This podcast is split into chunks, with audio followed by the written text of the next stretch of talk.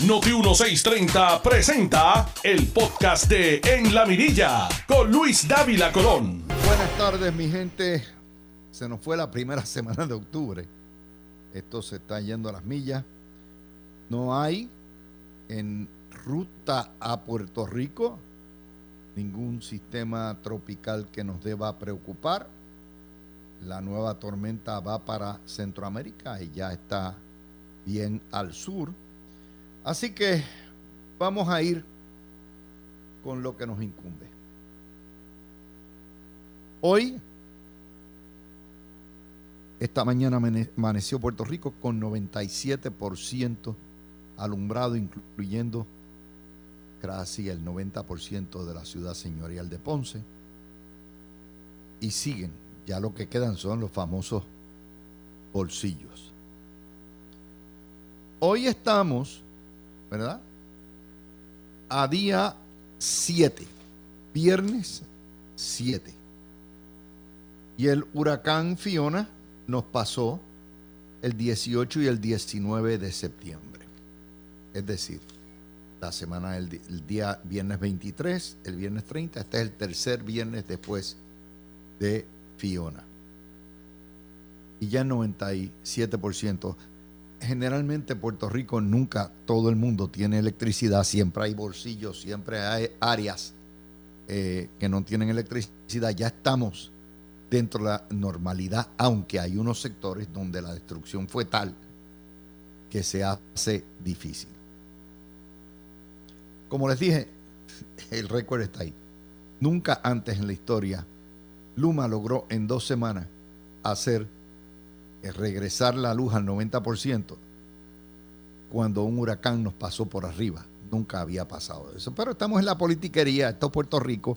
Aquí hay un mundo de fantasía que crea la prensa y la oposición y otro lo que es la realidad. Y Luma no lo van a sacar porque Luma es producto de los federales. Está ahí por los federales, de los federales y para los federales. Y nos dicen hoy que los alcaldes están allá, le han dado un ultimátum a Luma para poner electricidad, están politiqueando.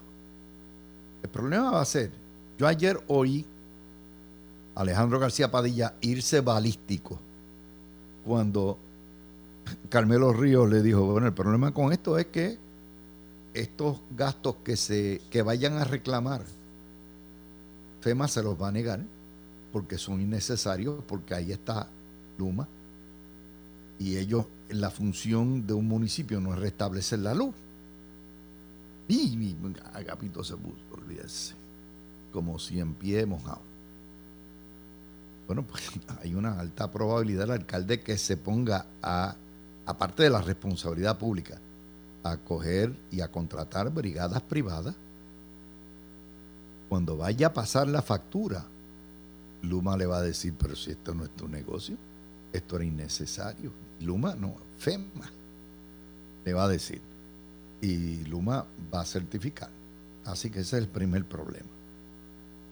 El problema es que, como yo les dije ayer, pasaron de que no hay luz en toda la isla, de que no hay luz en las regiones, que no hay luz en los distritos, que no hay luz en las ciudades, que no hay luz en los de los bolsillos, ahora van a ir casa por casa y ahora el próximo tema chicle va a ser las facturas de luz. Ya ustedes van a ver, pero ahí estamos. Y la magnitud del huracán fue tal que a la fecha de hoy, todavía habiendo gente sin luz en Puerto Rico, y todavía habiendo gente que no tiene idea de lo que le pasó a sus casas. FEMA ha recibido casi un millón de solicitudes de ayuda individual por daños a hogares, a muebles, enseres, vehículos, es lo que se llama la asistencia, que termina siendo millones y millones. Durante María y Irma recibió un millón doscientas mil. O sea, esto fue un huracán 1 que pasó por arriba del norte, del sur oeste y ya casi tenemos la misma cantidad de daños individuales a hogares que tenía. No, tú no me los puedes comparar. Bueno, pues ahí está, eso es una comparativa. no hay mejor indicador de daño que la propia gente. Y si un millón de puertorriqueños, eso es una tercera parte de la población de Puerto Rico, dice que sufrió daño, no hemos hablado de no tener electricidad, ya usted tiene ahí. Para aquellos que decían que es una locura, el pedante legislador que le dijo a la gente de Luma, no es comparable. Bueno, pues ahí es. Unas cosas son comparables y otras no. En los muertos no son comparables. Estábamos mucho mejor preparados. En la restitución de la electricidad para más del 90% no son comparables. Seis meses a siete meses en, con María y ahora escasamente dos semanas después. No se pueden, no se pueden comparar chinas con botellas, pero sí se pueden comparar chinas con chinas y botellas con botellas. Los números de FEMA, que es la que recibe las solicitudes, ahí están. Nos dice hoy el vocero en la página 9, aceleran los permisos de construcción de Puerto Rico identifican proyectos de obra permanente no tocados por Fiona. Pero hay otro detalle más que es más importante. O sea, mientras esto pasa, aquí van a repartir millones federales para la gente y millones federales para el gobierno cuando llegue el momento. Mientras tanto, Juan Dalmao, disfrazado de analista en el Canal 4, enseñándole a la gente cómo pedir y qué hacer si te la niegan. Obviamente es un intento del Canal 4 de rehabilitar a Juan Dalmao. Y es parte de la tragedia del periodismo puertorriqueño donde ponen a políticos, candidatos, secretario general de partido, a hablar y a comentar. Bueno, estamos ahí. Eh, de manera que el nuevo grito de la patria nueva es, gringo, go home por leave my federal money alone. Eso es, es el nuevo lema. O sea, una independencia chupado de la teta federal. Eso es lo que es. Que es absurdo, pero eso es lo que reclaman los libre asociacionistas y lo que reclaman los independentistas, cualquier intento de soberanía liquida los fondos federales, a la larga o a la corta, y eso está puesto en el proyecto de consenso. Y lo han dicho senadores, congresistas, el día que se corte, se corte por la transición y todo eso. Y que sea Juan Dalmao y el Canal 4 los que estén empujando esto, pues ya ustedes saben. Lo que me trae a otro de los cambios eh, que tenemos aquí, los ingenieros sugieren cambios de mapas y códigos para restringir la construcción y la reconstrucción en zonas no inundables. Muy bien. Obviamente hay que reescribir todos, todos, todos, todos los mapas de inundabilidad porque están esta, este, esta, esta huracán cambió todo, en las lluvias de, de 100 años. Y, y, estamos de acuerdo en que hay que prohibir. El problema es que en Puerto Rico el 65% de las construcciones son ilegales. El nuevo día les llama informales. Si son los eufemismos que se dan en Puerto Rico. La prensa separatista nunca admite que son ilegales, son informales. Es igual que aquí no hay indocumentados, ni hay extranjeros que vienen, ¿verdad? Ilegales. No. Lo que hay es personas que llegaron y están sin estatus definido, estatus migratorio definido. Eh, ¿Cómo los cogen a ustedes de tontejo, no? El problema con esto es, usted podrá pasar todas las reglas, todos los reglamentos, todos los mapas de zonificación, todas las codificaciones que quiere. Y la gente va terminando haciendo lo que le da la gana. Van a seguir construyendo en ladera, van a seguir construyendo al lado del río, van a seguir construyendo ilegalmente al lado de la playa. Y lo más importante aquí es cómo usted los obliga a desalojar la gente vuelve, se inunda la casa y vuelven a vivir en esa casa. La arreglan y vuelven a vivir ahí. Porque no los puedes sacar del barrio, no los puedes sacar de la comunidad. Y eso es parte del problema. Son los federales los que tienen que venir a decir, mire, yo no te voy a dar chavos ahí porque eso es inundable.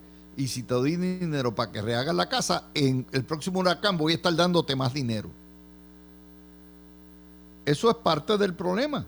Y en Puerto Rico se, se construye no únicamente en el litoral, donde llega la ola ciclónica o la marea ciclónica, es, se construye en las laderas que están expuestas a los deslaves y a los derrumbes.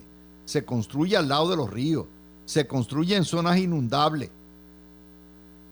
Bueno, pues ¿cómo se va a hacer? Se construye en lugares recónditos en la montaña donde hay una sola carretera o carretera o un solo caminito y la gente no se quiere salir.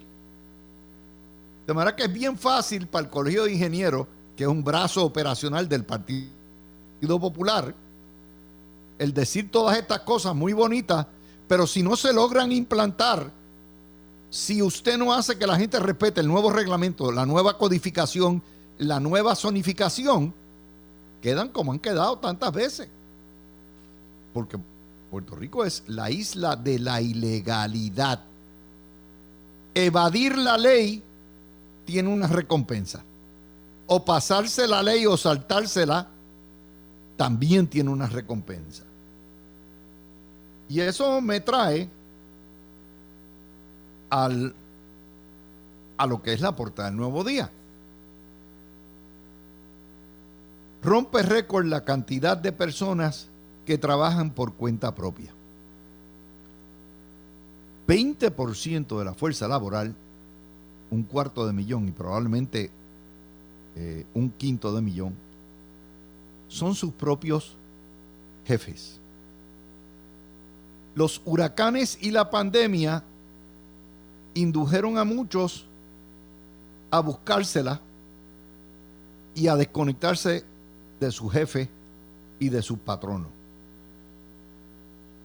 Y este movimiento, esta, esta tendencia crece 4% los últimos años. ¿Quiénes son? Los jardineros, los empleadas domésticas o empleados domésticos, los chiveros, más revendones, contratistas, informales, los que abren el food, truck, los que atienden, montan una guaguita y van y atienden mascotas y las recortan, las estilistas, los barberos que van a la casa. Eso se llama la autogestión, pero se llama también la declaración de independencia sobre el patrono tradicional,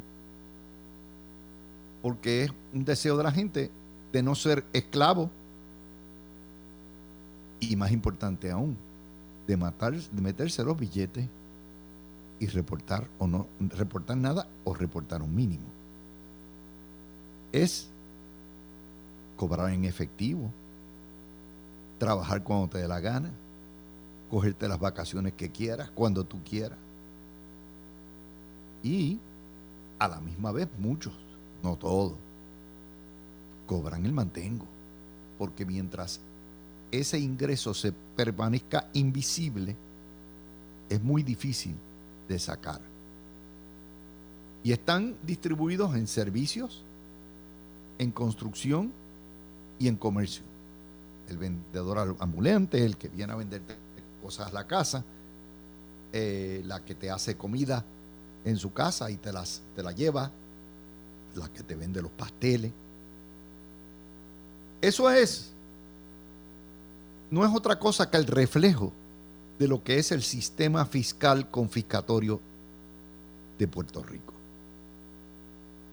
Es la reflexión o la reacción del pueblo diciendo, espérate, esto es un paraíso fiscal, aquí los ricos no pagan un delirio, aquí se le da eh, exención contributiva a los que ganan millones y yo que me la tengo que pelar todos los días en la calle, tengo que pagar un huevo contribuciones porque ya me están espetando de por sí un, un 11,5% y tal que me cobran los peajes caros, la electricidad más cara, el acueducto, el agua más cara.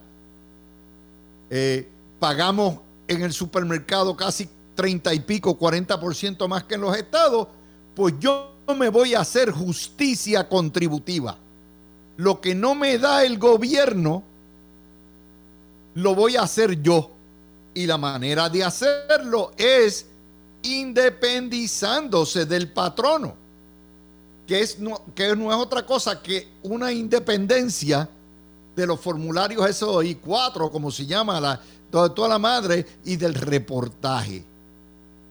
Y yo digo, bueno, pues a lo mejor en vez de ganarme el salario mínimo, póngale 10 pesos la hora, me gano 8, que, que no es así. Pero no lo reporto. Por ejemplo, ustedes lo han visto, uno de los cambios más grandes que se refleja en todos sitios es que todo el mundo está cobrando más.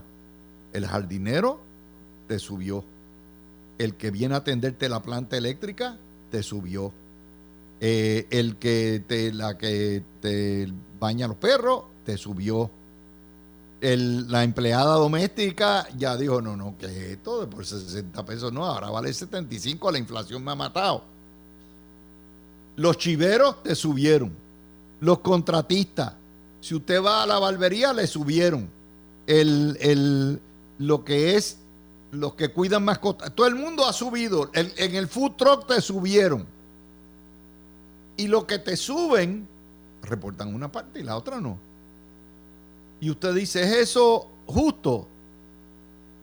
Bueno, vamos a empezar. No es legal, pero justo.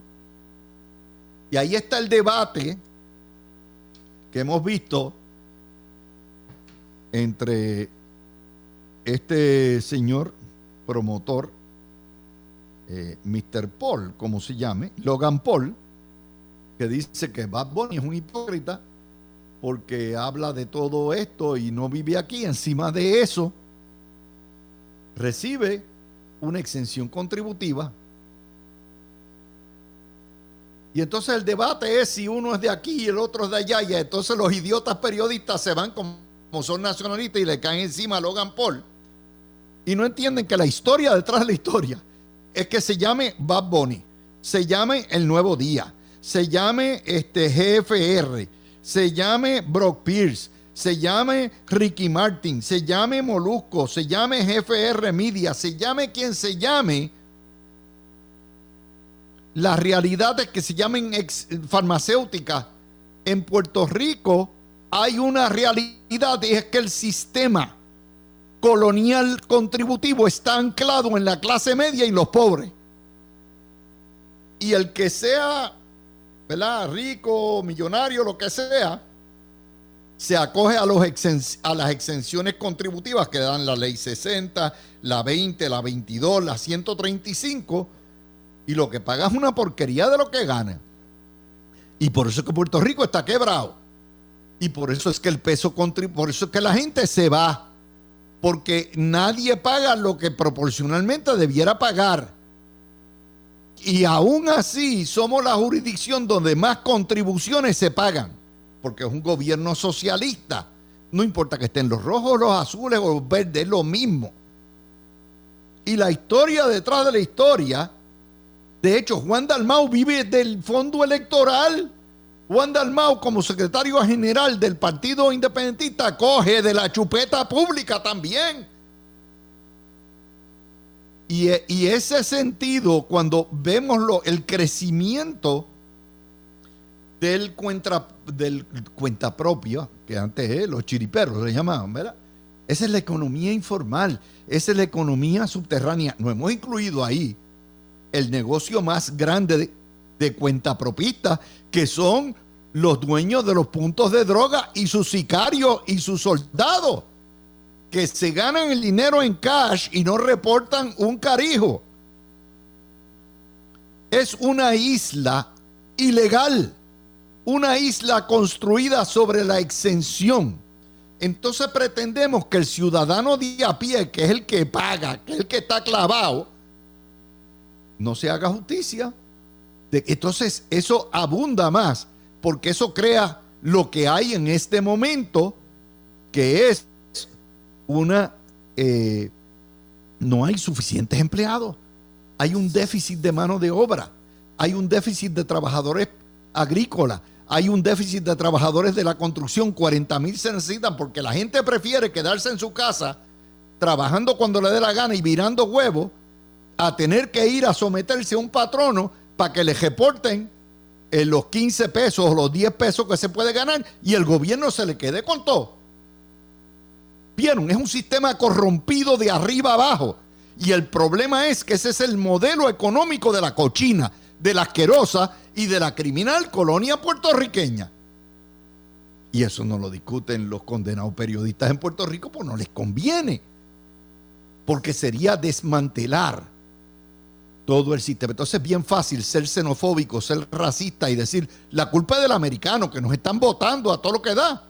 Claro, hay 6 millones que viven en Estados Unidos que nadie piensa que están eh, desplazando a nadie. 100 millones, 6, millones de puertorriqueños.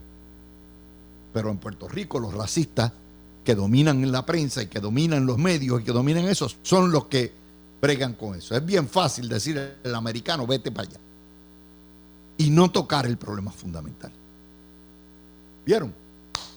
Bueno, estoy aquí, ya tengo a Yoda que quiere que le den comida, así que le voy a tener que dar comida. Cuando ustedes lo ven por ahí dando vueltas, es eso.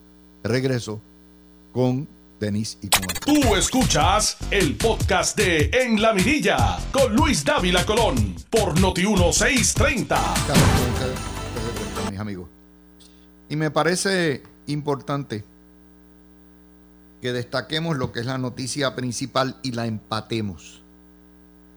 No podemos hacer un análisis de por qué razón ha crecido el cuentapropismo, es decir, el que trabaja por su cuenta en Puerto Rico, si no entendemos que el sistema está diseñado para que nos desconectemos del sistema de empleo regular del patrono, porque el sistema contributivo castiga al pobre y a la clase media, recompensa a los ricos, no importa que sean americanos o locales, y el, no vale la pena pasar por todo lo que incluye la formalidad de ser empleado, desde que un salario mínimo paupérrimo hasta obviamente todos los beneficios que conllevan. Y eso es el modelo económico del coloniaje.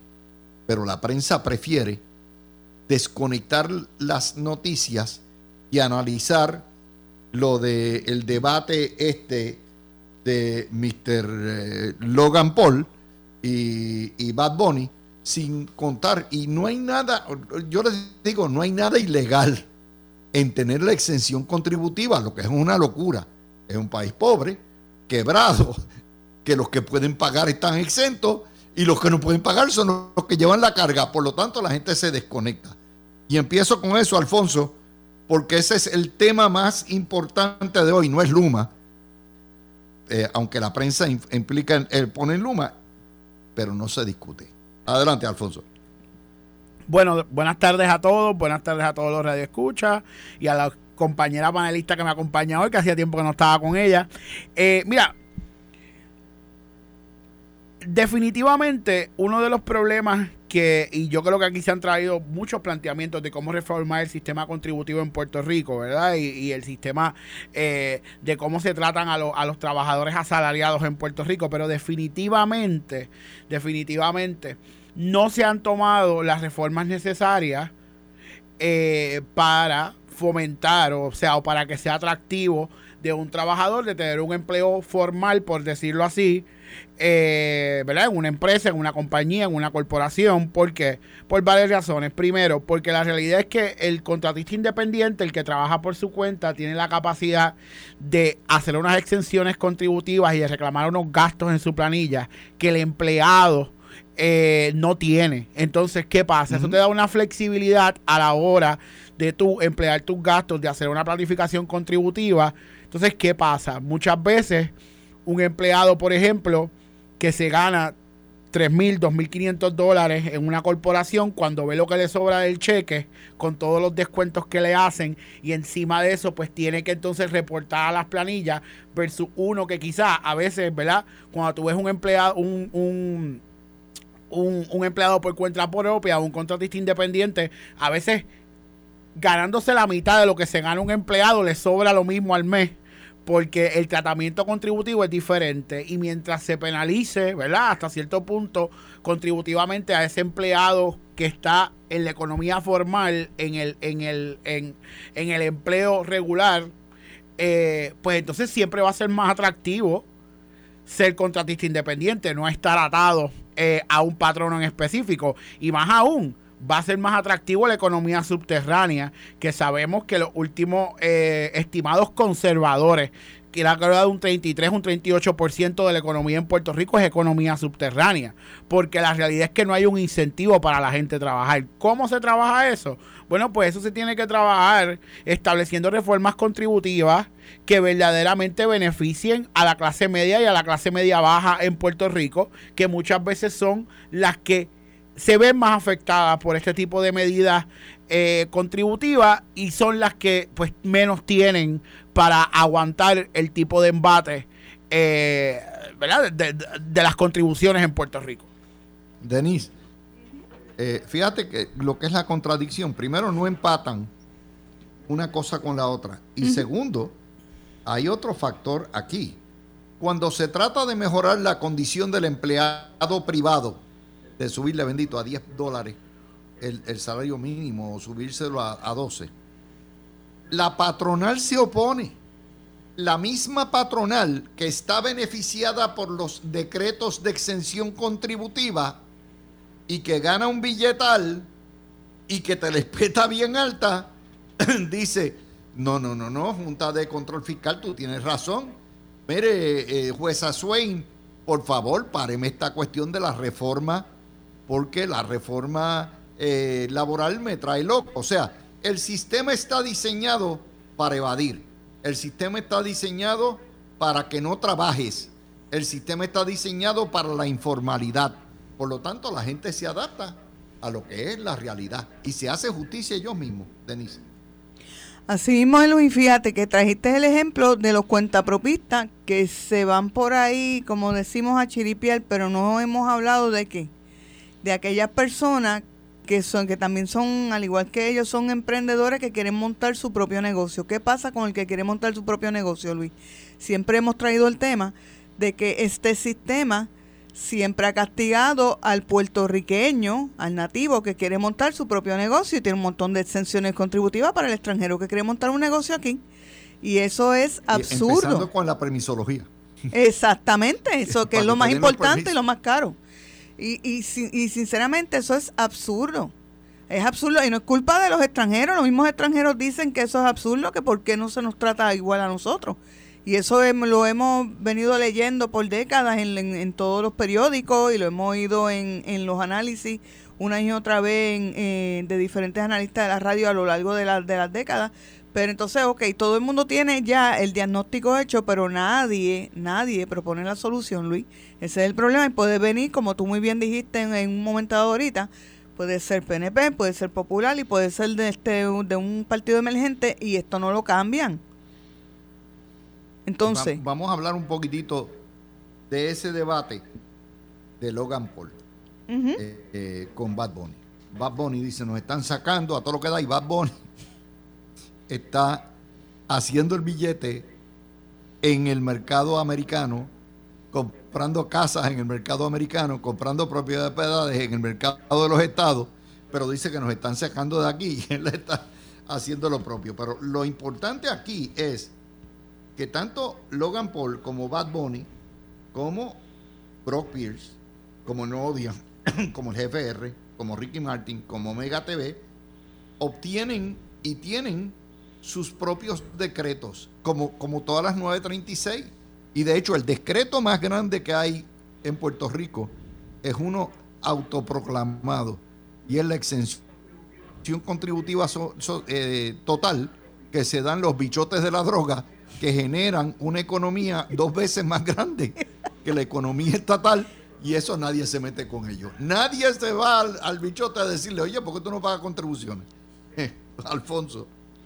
Definitivamente, o sea, aquí la economía subterránea eh, y la economía ilícita juega un factor importante eh, en nuestra sociedad. Por eso es que yo siempre, en este tipo de, yo a nivel contributivo, siempre he dicho que se debe eliminar en Puerto Rico eh, el impuesto por ingreso, ¿verdad? La las contribuciones sobre ingreso y grabar el consumo. ¿Por qué? Porque esa es la única manera que verdaderamente tú acaparas gran parte de la economía subterránea, porque todo el mundo consume.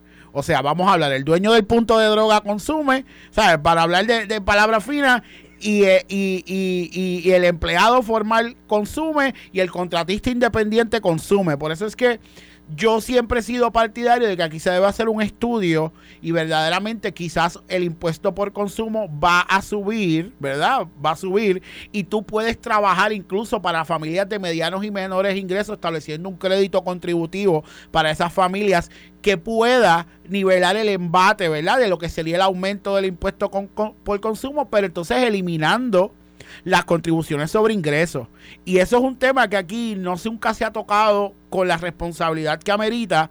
¿Por Porque la politiquería siempre ha entrado en, en, en el análisis y entonces tampoco las medidas que han traído lo que hacían era asfixiar más al consumidor, como cuando el disparate de, de, Alejandro García Padilla de imponer el IVA, que eso era un disparate, pero no era un disparate necesariamente porque el IVA fuera malo, era un disparate porque entonces no te cambiaba ninguna de las medidas contributivas sobre el ingreso que estaban, ¿verdad? Este, este, establecidas en Puerto Rico, o sea, era un impuesto mayor de sobre el 20% de, de los valores, pero entonces te seguían grabando el ingreso, te seguían grabando otras cosas que verdaderamente lo que hacía era asfixiar a la clase media. Así que aquí siempre yo he sido partidario desde que estudié el tema en la universidad de grabar el consumo porque ahí es que la manera que tú verdaderamente puedes captar toda esa economía subterránea.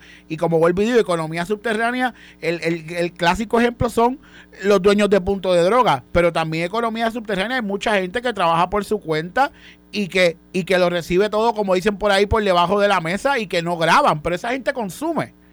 Por eso es que yo creo que es importante y, y, hacer un, un análisis responsable y buscar una medida contributiva que se adapte a la sociedad y a la economía puertorriqueña.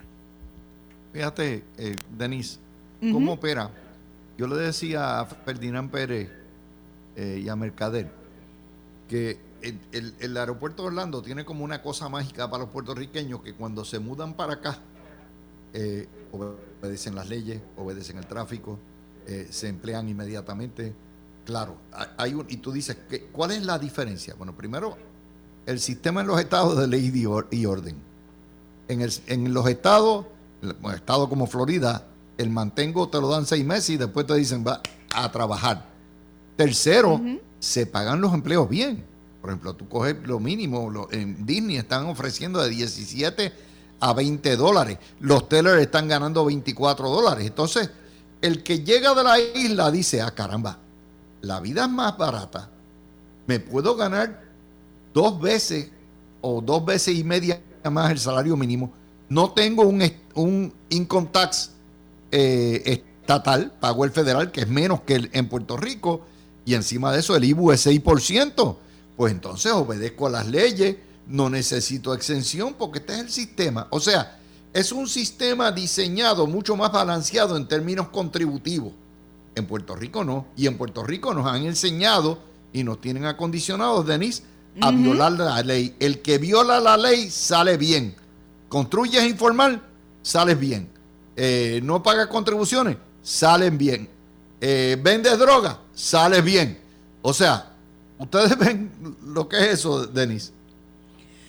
Eh, Luis, eso que estás trayendo es, es, bien cierto y siempre ha pasado que yo no sé qué es lo que pasa, que el puertorriqueño mientras está en la isla, piensa de la manera que estás diciendo, pero no sé más que coger un avión aunque sea de vacaciones, pisa eh, no tiene que ser solamente Orlando, puede ser cualquier otra ciudad de, Estados Unidos y el chip le cambia. Entonces se ajustan. Ahora, yo te voy a decir el, eh, mi teoría, ¿no?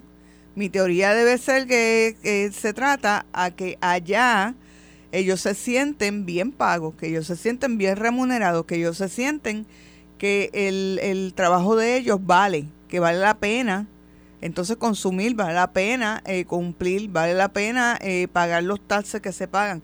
Allá se pagan este unos cuantos taxes más, aparte del 6% que me estás diciendo, pero eh, mírate un ejemplo, Luis. Allá las carreteras se mantienen igualito que aquí, ya tú sabes.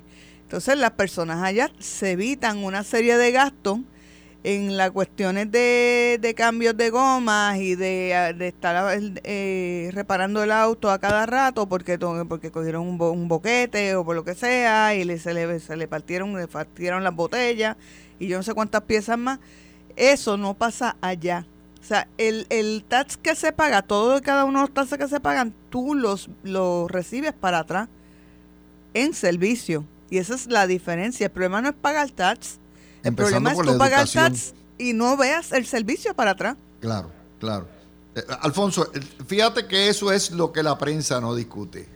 La prensa lo que discute es nos están sacando, están, son una sanguijuela, claro.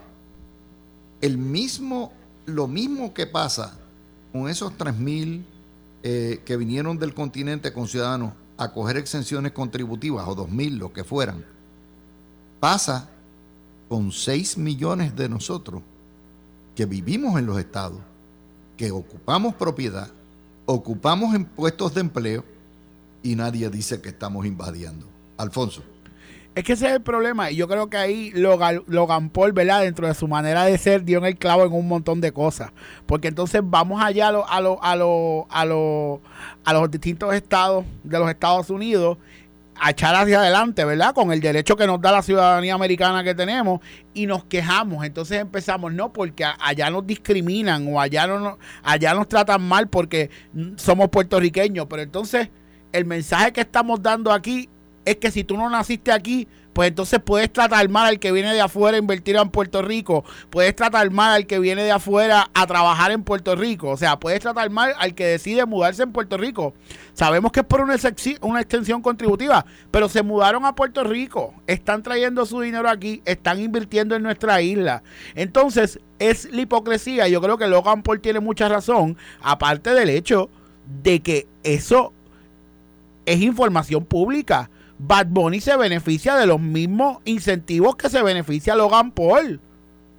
O sea, es, el, es, uno para, ¿verdad? Lo que pasa es que uno es de exportación y otro es para lo que tú traes acá. Son distintas, pero el efecto es idéntico. Pero el efecto es idéntico, exacto. La base, lo que se utiliza para el incentivo es diferente, pero el efecto es el mismo. Entonces tú no puedes hablar de que se están beneficiando y hacer un video de 22 minutos de que se están beneficiando de incentivo a ella cuando tú te beneficias del mismo incentivo y lo usas para comprar casas en Miami. Entonces, ¿a quién le estás quitando tú la casa ya cuando compras casas en Miami, cuando compras casas en California? Por eso es que la hipocresía que se ve, tú sabes, este, es palpable. O sea, y no tan solo eso. Barboni criticó y haciendo videitos antes del huracán. Yo no le he visto pisar a Puerto Rico. Logan Paul se fue a los campos de Puerto Rico a, llevar suministro, a estar con la gente, a llevar comida, a llevar artículos de primera necesidad. Y no está Ricky Martin. Bueno, Ricky Martin no puede pisar Puerto Rico por otras razones, pero yo no le he visto tampoco este, en Puerto Rico, eh, más allá de los mensajitos y los twitters que tira no lo he visto en Puerto Rico trayendo y ayudando a los damnificados. La gente que está aquí son las que están ayudando y los que están acostumbrados a tratar de mover la aguja a control remoto han hecho lo, mismo que hacen siempre. Mover la aguja, tratar de mover la aguja a control remoto, pero no hacen nada por el pueblo de Puerto Rico. Mira, hay una, Denise, hay una historia que escribió el año 21, eh, News is My Business, eh, y que es Michelle Cantro y esa historia es interesante de todos los negocios puertorriqueños que están en Florida, con puertorriqueños operando aquí. Vamos a empezar por los sidrines, que tiene una fábrica de pan aquí. Vamos a coger, vamos a seguir con el mesón sándwiches. Vamos a empezar con la Universidad Ana Méndez, Nobu, Casa Febu, Leonardos, eh, Palcampo, lo que es Café Juan. Todo eso, mi cosecha, medalla tiene distribución aquí, eh, la, Global Matres. O sea, lo que hay, nadie está diciendo que esa gente está desplazando negocios de Florida. Están compitiendo de tú a tú porque la, nuestra frontera se expande, no es 100 por 35 del archipiélago, es el continente completo, Denise, y eso no se habla. Eso es correcto, Luis, porque lo que pasa es que si se trae ese tema que tú acabas de traernos aquí en, en el programa, vas a matarle la narrativa que quieren llevar. Acuérdate, la narrativa es de meterle odio, al pueblo en general, hacia el, hacia el americano, al estadounidense blanco mayormente, y hacia los demás conciudadanos estadounidenses. Eso es todo. Y no quieren, o sea, porque no, ellos, ellos no odian a todos los, extranjeros, Luis, vamos a ser claros. No son con todos los extranjeros que ellos tienen problemas. No, no son con los dominicanos, ni los colombianos, ni los venezolanos. es únicamente con los que vienen rubios del norte. Exacto, que tampoco son extranjeros porque son conciudadanos nuestros. Seguro. Y ellos quieren meterle en la cabeza al pueblo en general, primero, que somos extranjeros y que no somos parte de Estados Unidos cuando eso es una mentira. Segundo, lo que tú acabas de traer, ese ejemplo, pues es tremendo porque al ellos este, omitir, la, el, eh, los mismos que llevan esta narrativa, omitir que también negocios eh, nacidos en Puerto Rico han podido ampliarse allá en los estados ellos lo hacen con el perfecto, este, la perfecta intención de buscar que la gente crea entonces aquí se nos está desplazando los negocios, se nos están desplazando de las casas, se nos están desplazando de todo y nos están sacando de aquí. Fíjense, mis señores, que hemos dedicado, y señora eh, una hora a los temas que no son los tradicionales que tira la prensa. Aquí no estamos enfermos de Luma ni Luma nos enferma, ni Luma es la primera prioridad. Ya el 97%, ya prácticamente la luz ha sido restituida. Sí, hay bolsillos, hay sectores, hay partes de municipios que no tienen luz y poco a poco se irá llevando. Hay otras cosas que están escondidas detrás de las noticias y ese es nuestro trabajo, traerlas a ustedes. Tú escuchaste el podcast de En la Mirilla con Luis Dávila Colón en Noti 1630.